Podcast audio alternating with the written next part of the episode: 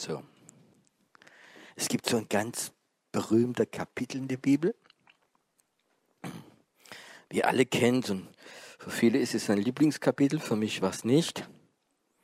Und dieses Kapitel 1. Korinther 13. Und äh, kennt ja wahrscheinlich viele die Geschichte. Ich war ganz frisch gläubig, habe eine dramatische Begegnung mit Jesus gehabt und, äh, und ich hatte Hunger gehabt noch mehr und ich kam auch sehr stark vom Okkulte raus. Und dann habe ich in der Bibel gelesen und gehört, es gibt auch bei Christen und bei Gott äh, gibt es Geistesgabe, übernatürliche Fähigkeiten von Gott. Und das hat mich sofort interessiert, weil ich die andere Seite kennengelernt habe. Habe abgesagt, sagt Gott, ich will es von dir haben. Dann war irgendwo äh, in Deutschland im christlichen Seminar über Geistesgabe und über Befreiungsdienst. Und ich habe mich sofort angemeldet und bin dorthin gegangen. Und das Thema war Korinther 12, Korinther 14, über Zungerede, über Geistesgabe. Und da war der, der, der Lehrer, wie dort war, der hat gesagt, vor, dass wir 12 und 14 nehmen, müssen wir 13 durchnehmen. Wenn 13 nicht geht, dann können wir auch 12 und 14 nicht gebrauchen. Und dieses 13 hat mich gar nicht so interessiert, aber man muss es halt durchmachen. Und das war das Kapitel über Liebe. Ich habe Power gesucht, übernatürliche Kräfte und Heilung und Prophetie, aber nicht Liebe, das ist für Frauen. Dachte ich. Die Liebe ist langmütig, die Liebe ist gütig, die Liebe neidet nicht, sie tut sich nicht groß, sie bläht sich nicht auf, sie ist nicht unanständig, sie lässt sich nicht erbittern, sie rechnet das Böse nicht zu, sie freut sich nicht über Ungerechtigkeit, sondern sie freut sich über die Wahrheit, sie erträgt alles, sie glaubt alles, sie hofft alles, sie erduldet alles. Hm. Und dann sagte der Sprecher, da wo dieser Name Liebe kommt, musst du den Namen reinmachen. Für die, die es nicht wissen, ich heiße Piero. Und ich habe meinen Namen reingemacht. Hm. Und habe gemerkt, das stimmt gar nicht. Und er sagt, dass solange ihr euren Namen nicht reinkommt, könnt ihr 12 und 14 vergessen. Dann müsst ihr euren Namen nach und es muss stimmen. Dann gesagt, wenn der sagt, da muss er schon wissen, der ist schon sehr lang gläubig, ist ein Prediger gewesen. Und ich habe probiert, überall Piero Nein zu machen. Piero ist geduldig, Piero ist das. Und nee. Warum lacht ihr jetzt? Und ich habe probiert, meinen Namen reinzumachen. Und wie ich meinen Namen reingemacht habe, gesagt, aber es geht nicht. Aber ich hatte eine Hoffnung, weil auf diesem Seminar waren so 80 Leute und das waren alles schon so äh, Christen, die schon länger gläubig waren. Und ich war der frisch Bekehrte. Und ich habe gedacht, wenn es die älteren Leute nicht packen, da gibt es nicht so viel Hoffnung. Aber ich bin jung dabei und habe Charakterstärke, ich werde das packen.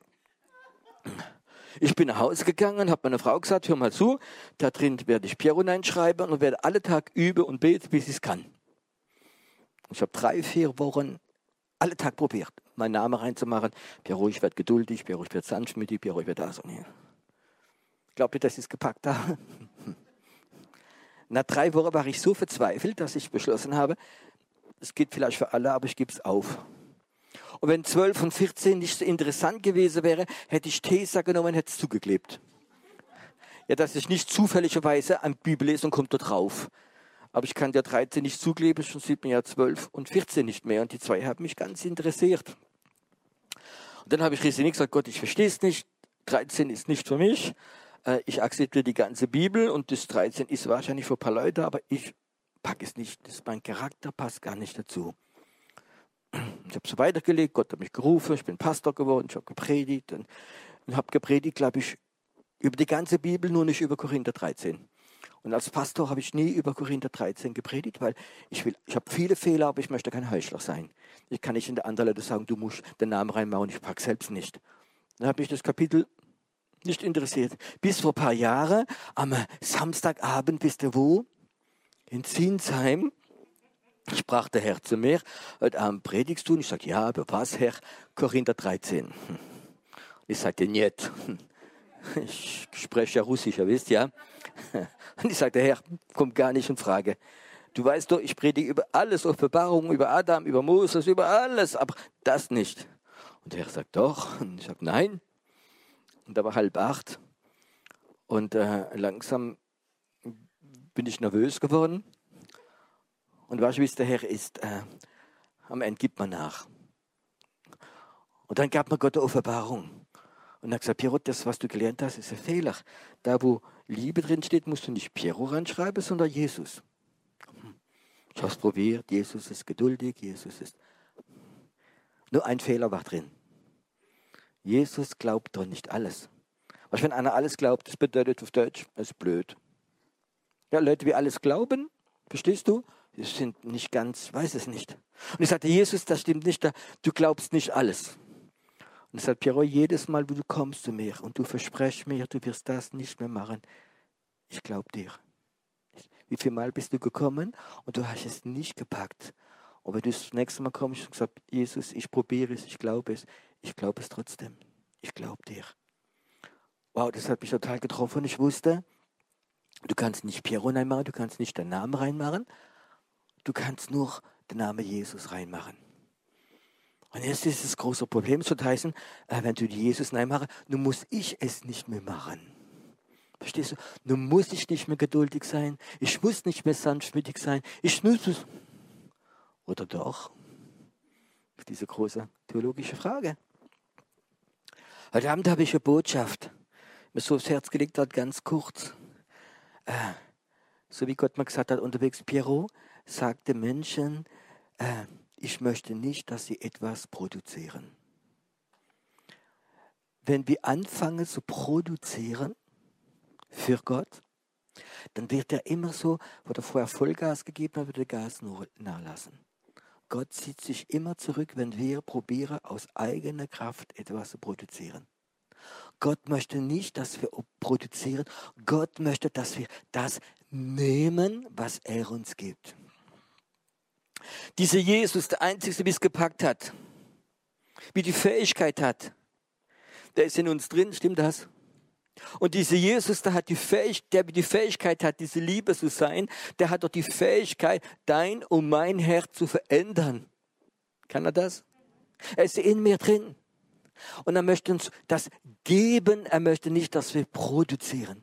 Und jedes Mal, wie wir produzieren, etwas zu sein für Gott, Werke zu tun, etwas zu machen, zu produzieren, zieht sich Gott mit der Gnade ein Stück zurück und sagt, dann mach doch. Jahrelang hat er gesagt, Jesus, ich pack das. Hat er jahrelang gesagt, okay, pack's, probier's mal. Plötzlich hat er Mitleid gehabt, hat gemerkt, dass nach zehn Jahren es klappt nicht. Ich möchte dir helfen. Und heute Abend habe ich eine Botschaft. Gott möchte uns alles geben, was wir brauchen. Alles. Und äh, der Mensch an sich selbst probiert immer etwas zu produzieren, und wenn du ganz ehrlich bist, alles, was wir probieren zu produzieren, wo ist denn die Motivation? Wo ist denn die richtige Herzenshaltung? Warum probieren wir etwas zu produzieren? Um gut dazustehen bei Gott? Wir müssen ja gar nicht gut dastehen vor Gott. Wir sind seine Kinder. Wenn wir etwas produzieren, dann machen wir es für unser Gewissen. Und ihr wisst ja, wir müssen ja nicht von unserem Gewissen geleitet sein, sondern vom Heiligen Geist. Das Gewisse ist der Baum der Erkenntnis, gut und schlecht wenn wir etwas produzieren, dann hoffen wir vielleicht auch, dass die anderen uns bewundern. Und was was Gott möchte nicht, dass wir etwas produzieren. Gott möchte, dass wir nehmen. Nichts anderes als nehmen. Es gibt ein anderes Wort für nehmen. Und das ist vielleicht viel schöner geistlich gesagt. Das heißt Glauben. Glauben bedeutet ja nichts anderes als das nehmen, was Gott uns gegeben hat, was Gott uns geben möchte. Was ist denn das erste Glaube, das erste Nehmen? Ich nehme Jesus das Geschenk, wie du gemacht hast am Kreuz für mich. Du hast dein Leben für mich gegeben. Du hast all meine Sünde, du hast bezahlt dafür. Und ich nehme, ich glaube, dass du es gemacht hast. Glaube, ich nehme dieses Geschenk an und dann werde ich Kind Gottes nehmen. Wir probieren so viel zu produzieren. Ein heiliges Leben. Was du am, am Kreuz ist alles vollbracht von uns. Vor einiger Zeit mein Seelsorger ist der Heilige Geist. Habe ich viel Zeit gehabt so. Und der Heilige Geist hat gesagt, Piero, äh, du hast kein Problem, äh, dir die Sünde zu vergeben, aber du hast ein anderes Problem. Du vergibst dir, aber wenn du dran denkst, schämst du dich trotzdem noch drüber. Hm. Ich habe das nicht verstanden. Wie, das, wie meinst du das, Herr? Ah, ja, und plötzlich hat er mir einige Sachen gezeigt. Ich habe dir schon lange vergeben, du hast vergeben. Aber wenn du dran denkst, schämst du dich immer noch ein bisschen? Und weißt du was? Und ich spürte wieder drin, ganz tief so Scham drin war.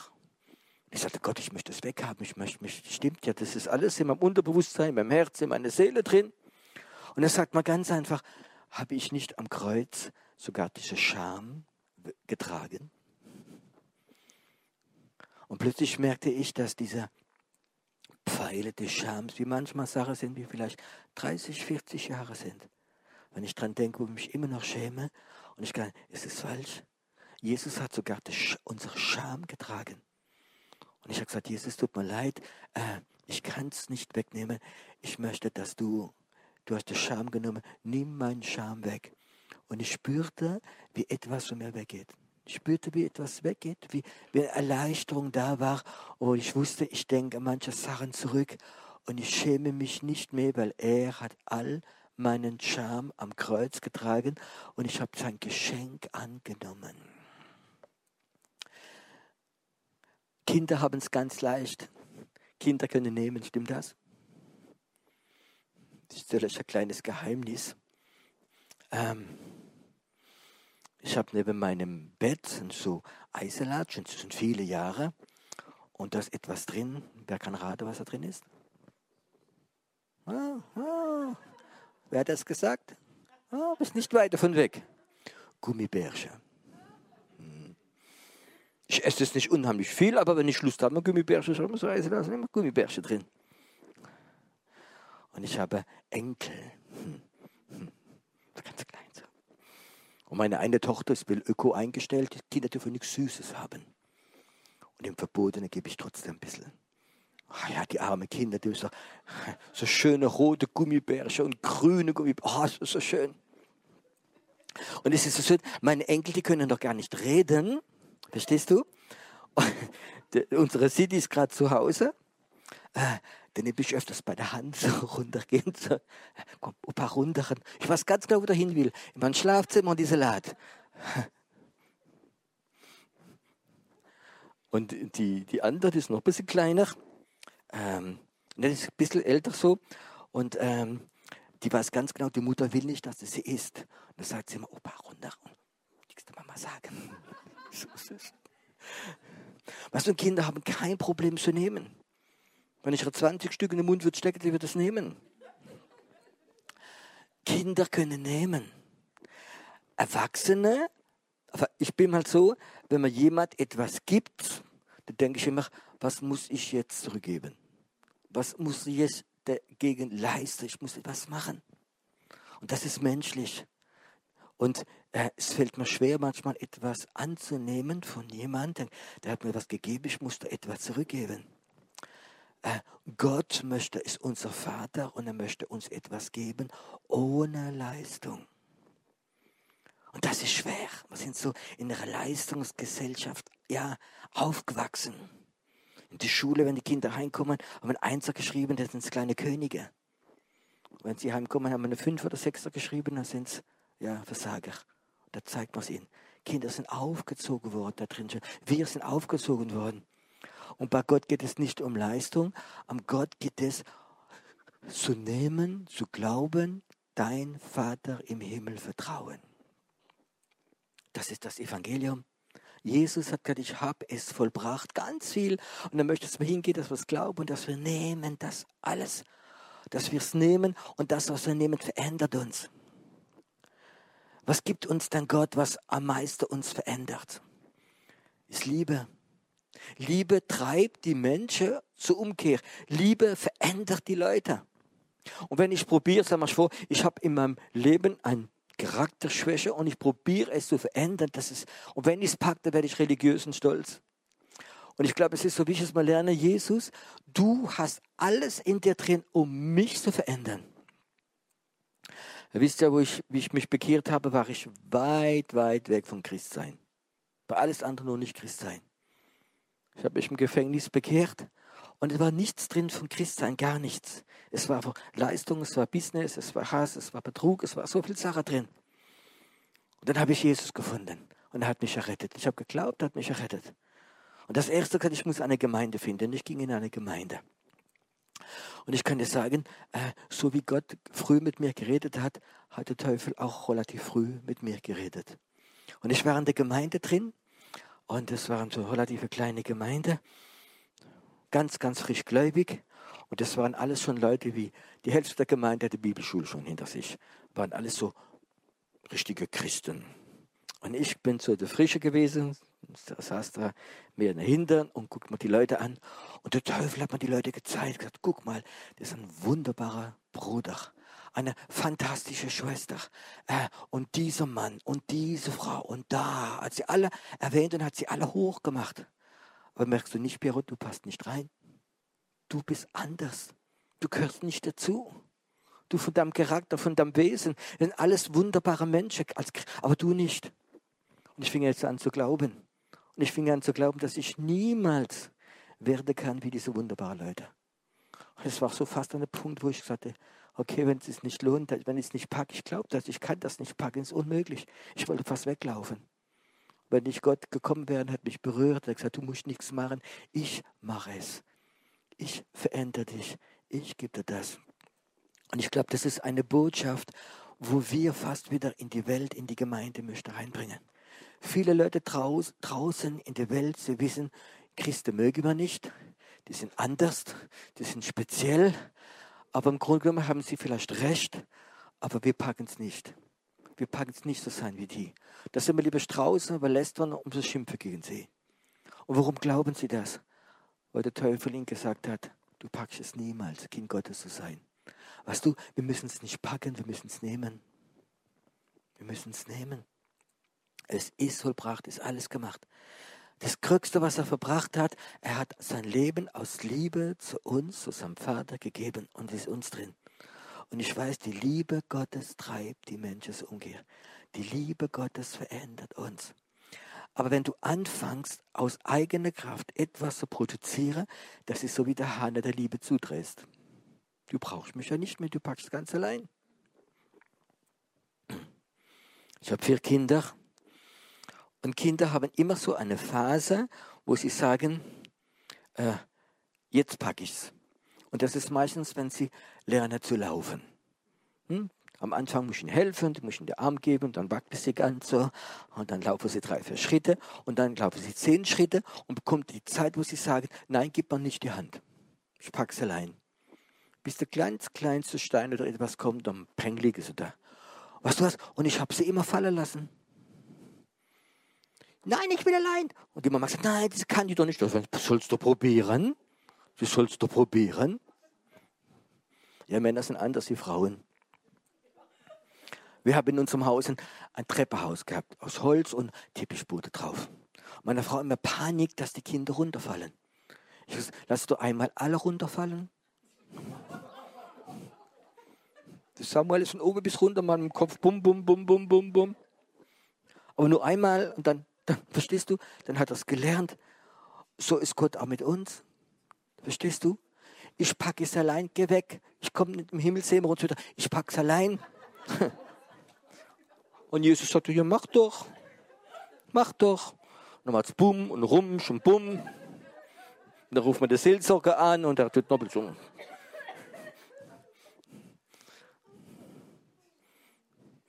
da kommt die Zeit, wir sagen, Jesus, es gibt so ein altes Lied, so nimm doch meine Hände und führe mich und lass sie nicht gehen bis am ewigen Ende.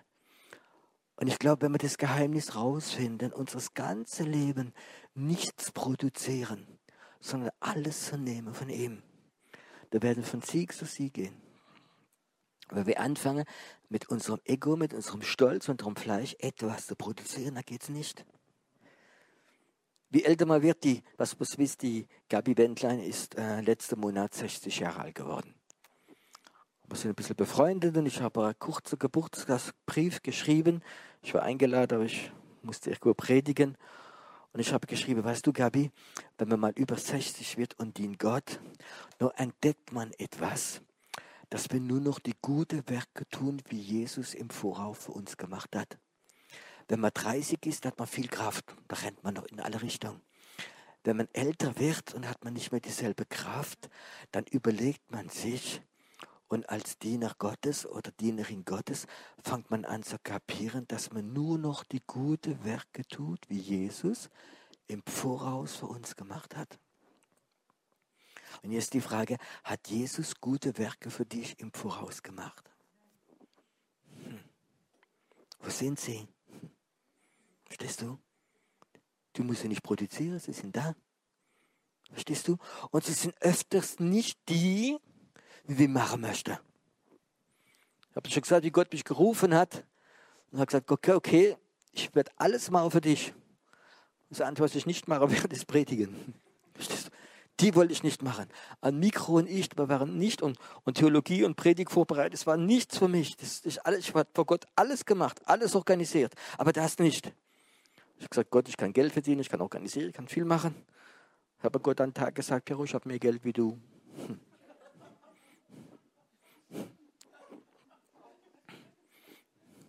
Verstehst du? Und Gott hat mehr Geld wie wir. Er braucht nicht mein Geld. Und ich weiß, dass Gott Werke für jeder von uns hochgemacht hat und öfter Sachen, wo man denke, wir können es nicht. Ich pack es nicht. Warum Gott uns Sachen gibt zu machen, wie wir nicht können, dass wir endlich kapieren, dass er aus Gnade uns das gibt. Wir brauchen nichts zu produzieren. Wir probieren immer Gott zu geben, was wir fähig sind zu produzieren. Und Gott sagt, in meinen Augen ist es Müll. Ich will nicht eure Werke. Ich möchte euer Herz haben und ich werde meine Liebe und mein Geist reinmachen und er wird euch führen. Denk dran, in dem Moment, wo du etwas produzierst für Gott, dann geht dieser Hahn der Gnade wird immer weniger. Wo du vorher 100 Liter pro Stunde gemacht hast, plötzlich mal nur 80 und 70 und bis noch vielleicht Tröpfchen rauskommt. Kannst dich erinnern, wie du gläubig warst, wie der, wie der ganz frisch wie der Hahn der Gnade offen war? Wie du sagen, gebetet hast, verrückt und du hast sie bekommen.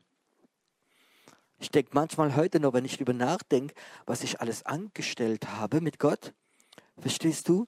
Äh, der Hahn der Gnade war hundertprozentig offen. Und dann gibt es Zeit, wo man denkt, man könne etwas. Gott, ich mache es für dich. Gott sagt, ja, mach nur. Hahn zu, Hahn zu. Also, bis einer Tröpfchen kommen. Und wenn nur Tröpfchen können, ist aber manchmal so ausgetrocknet. Kennt ihr das? Als Christ bist du ausgetrocknet. Gott, was ist denn los? Ich mache doch so viel für dich. Ich habe doch so viel überwunden. Gott sagt, mal nur weiter.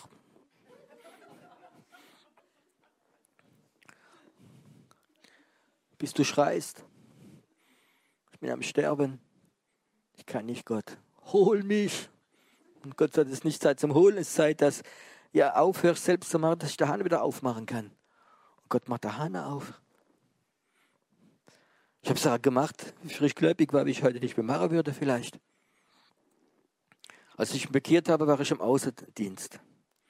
Und äh, Gott hat mich so stark berührt, dass ähm, wenn ich bei Kunde war und habe nur gehört oder geahnt, etwas wie krank ist, da bin ich sofort aufs Thema gegangen.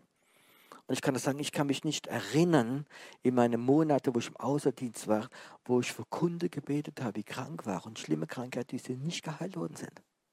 Die sind nicht geheilt worden sind. Ich habe keine Ahnung gehabt von nichts. Ich habe nur gewusst, Jesus sagt, geht hier in alle Welt, verkündigt das Evangelium, heilt die Kranke, treibt Dämonen aus.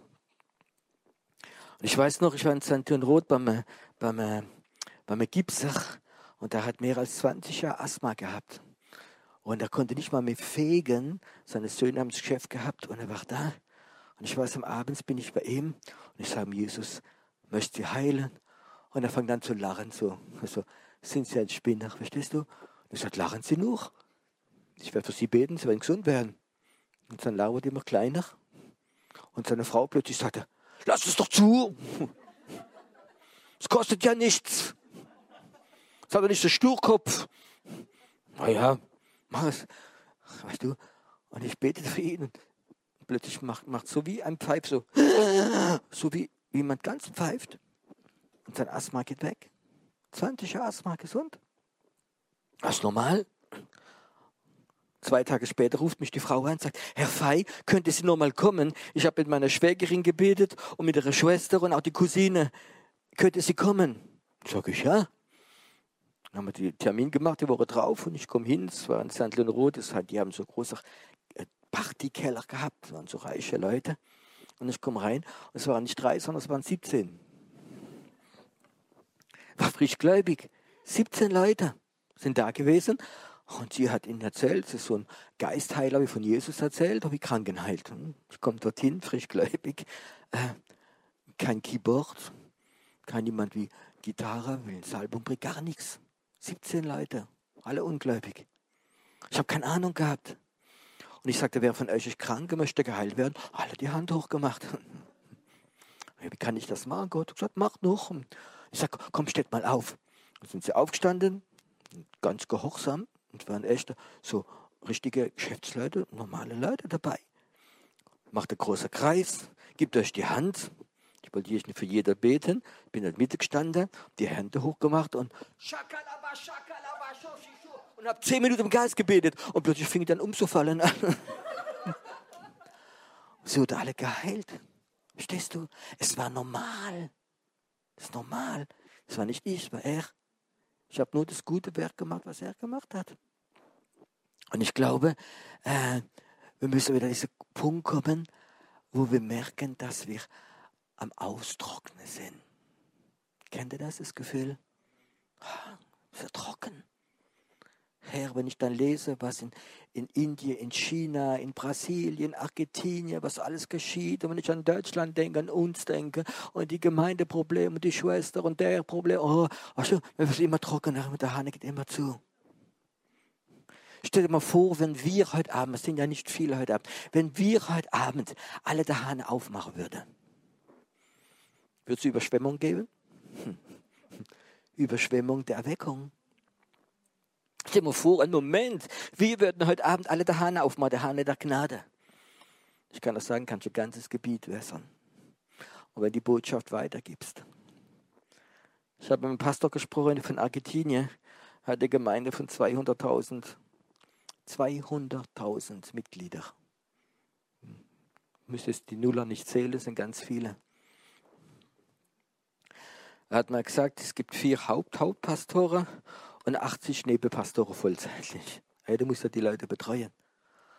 Und er sagt, weißt du, was euer Problem ist in Deutschland? Es hat alles Kopfmenschen. Er probiert das Evangelium alles im Kopf zu verstehen. Er macht alles sehr kompliziert. Wisst ihr, wie wir es machen? Die Leute kommen in die Gemeinde und sagen, Gott ist gut, Gott er liebt dich und er möchte alles für dich machen. Und Gott tut Wunder. Die Leute kommen in die Gemeinde und hören diese Botschaft und dann gehen sie nach Hause, bekehren sich, gehen nach Hause, klopfen beim Nachbar und sagen, hallo Nachbar, Gott ist gut. Er liebt dich und er möchte alles für dich machen. Du musst nur Ja sagen. Sag Ja, dann bete ich für dich. Und so multipliziert sich das Evangelium. 200.000 Leute innerhalb von ein paar Jahren. Die machen ihre Hahne auf. Das ist der Hahne, ich kann nichts, ich habe nichts, aber der wie alles kann, wie alles hat, der ist in mir und da gibt. So einfach ist es.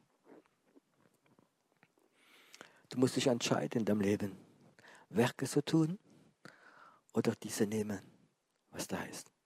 Du musst dich entscheiden im Leben. Du musst dich entscheiden, wenn du der Hahne der eigene Kraft zudrehst, der Werke, dann wird Gott seine Hahne wieder aufmachen. Ich weiß nicht, was die Proportionen sind. Das Maximal von Gott ist 100% und dann ist deiner auf 0%.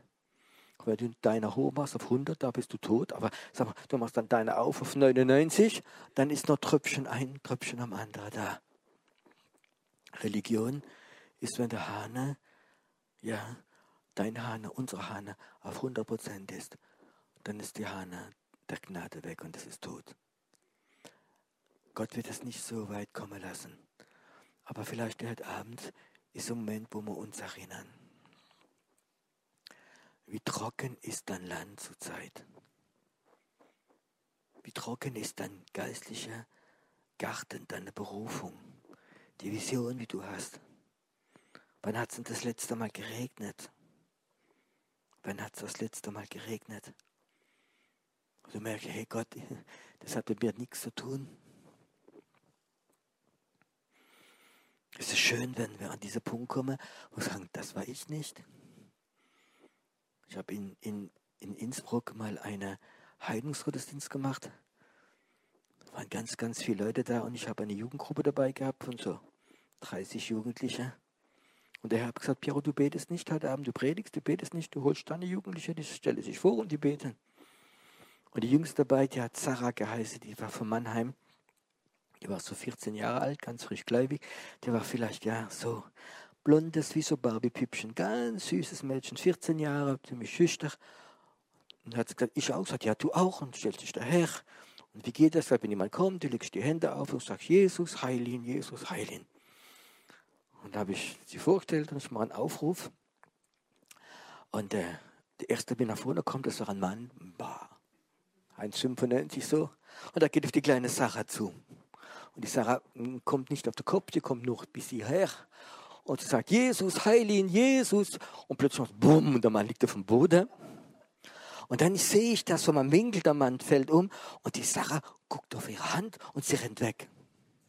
Sie war nicht mehr da. Am Abend zum Abendessen kam sie wieder. So, warum bist du weggelaufen? Dann sagt sie, das kam etwas von meiner Hand raus. Das war nicht ich. Das war nicht ich. Das war nicht ich.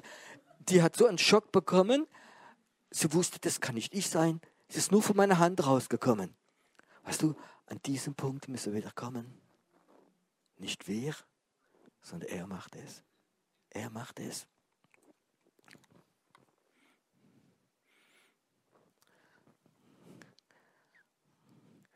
Jetzt, wenn heute Abend so denn einer, denn einer Hahn zu ist, der hat der Gnade ziemlich und es tröpfelt nur noch und der andere ist offen, liegt das Problem bei Gott oder bei uns? Sagt Gott, ich habe jetzt die Nase voll. Ihr habt so gute Computerprogramme, ihr habt so gute Gemeindeprogramme, ihr habt so gute Übersetzungen der Bibel. Ich muss gar nicht mehr helfen. Manche Leute glauben das. Oder ist Gott dasselbe gestern, heute und alle Ewigkeit? Ist Gott dasselbe Gott, wie noch aufdrehen kann? Komm, wir stellen einen Moment mal auf und stelle uns für ihn.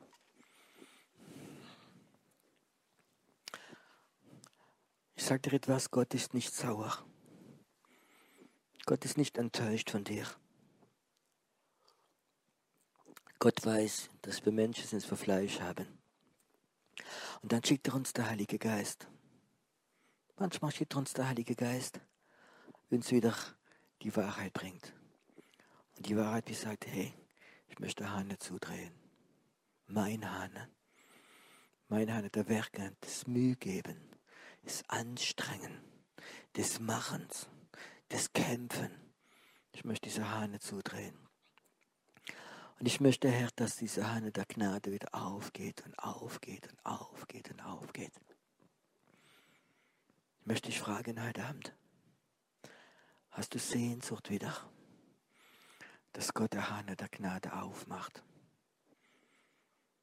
Dass du so wie nichts machst, dass du nur nimmst, was Gott dir gibt, dass du nur seine Liebe nimmst, seine Vergebung, seine Gnade, dass du diese Werke nimmst, wie er im Voraus schon geplant hat und gemacht hat für dich. Möchtest du wieder die Zeit haben, wo Wunder geschehen? So wie vom Himmel runterfällt in dir. Das Volk Gottes hat Hunger gehabt. Und Gott hat es gemacht, dass ja, Wachtel vom Himmel gefallen sind in die Wüste. Kannst du das vorstellen, wie die geguckt haben? Da ist drei Tage fast und plötzlich kommen Hähnchenschenkel gegrillt runter. Pah! Kannst du das was vorstellen? Und der andere spart ihm noch Geld zum Einkaufen. Und da in deine Küche plötzlich fallen die von der Decke runter. Frisch gebratene Hähnchenschägel.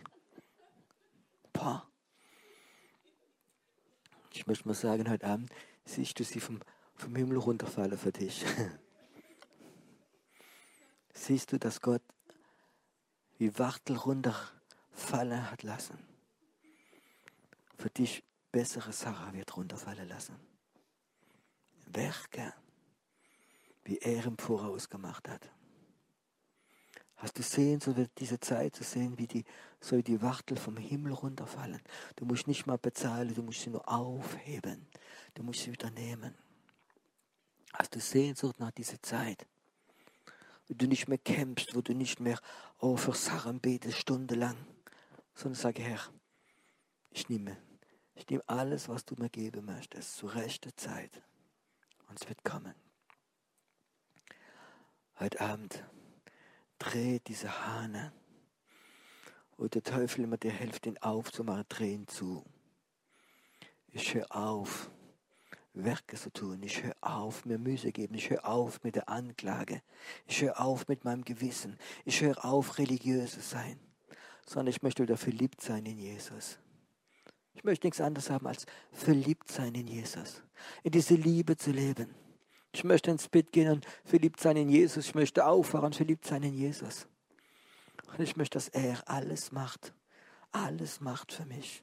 Und ich möchte, dass diese Liebe von ihm mich verändert mich, ja, ja, mich heiligt, mich schöner macht. Dass es die Liebe Gottes ist. Vater, ich bete heute Abend. Und vor, dass wir diese Hahne zumachen, Herr, wir möchten dir alle, wir möchten dir allen Vergebung verlangen. Alle. Wo wir immer probiert haben, diese Hahne, diese eigene Kraft, etwas zu machen. Wo wir vergessen haben, dass du alles vollbracht hast. Dass wir aufhören, mit eigenen Kraft, eigene Leistung etwas zu machen, sondern dass wir wieder in diese Gnade reinkommen. Vater, ich bete um eine Zeit der Gnade. Ich bete wieder um eine Zeit des Hochwassers, dass das Wasser der Erweckung kommt in unserem Leben hinein, so dass es ja die ganze Gegend umfasst. Herr, Vergib uns, wo wir unseres eigenen Herzen als Wüste verwandelt haben. Herr, ich möchte die Zeit wieder sehen, wo es regnet in der Wüste, wo die Wüste blüht, wo die Gnade kommt, wo die Liebe Tag und Nacht über unserem Leben ist. Wo wir manchmal schreien, sagen, Herr, wir halten es fast nicht mehr aus, so gut bist du mit uns, dass die Zeit wieder kommt. Vater, Danke, dass du die Hahn aufmachst heute Abend, wenn wir unsere zumachen. Du bist ein wunderbarer Gott. Amen.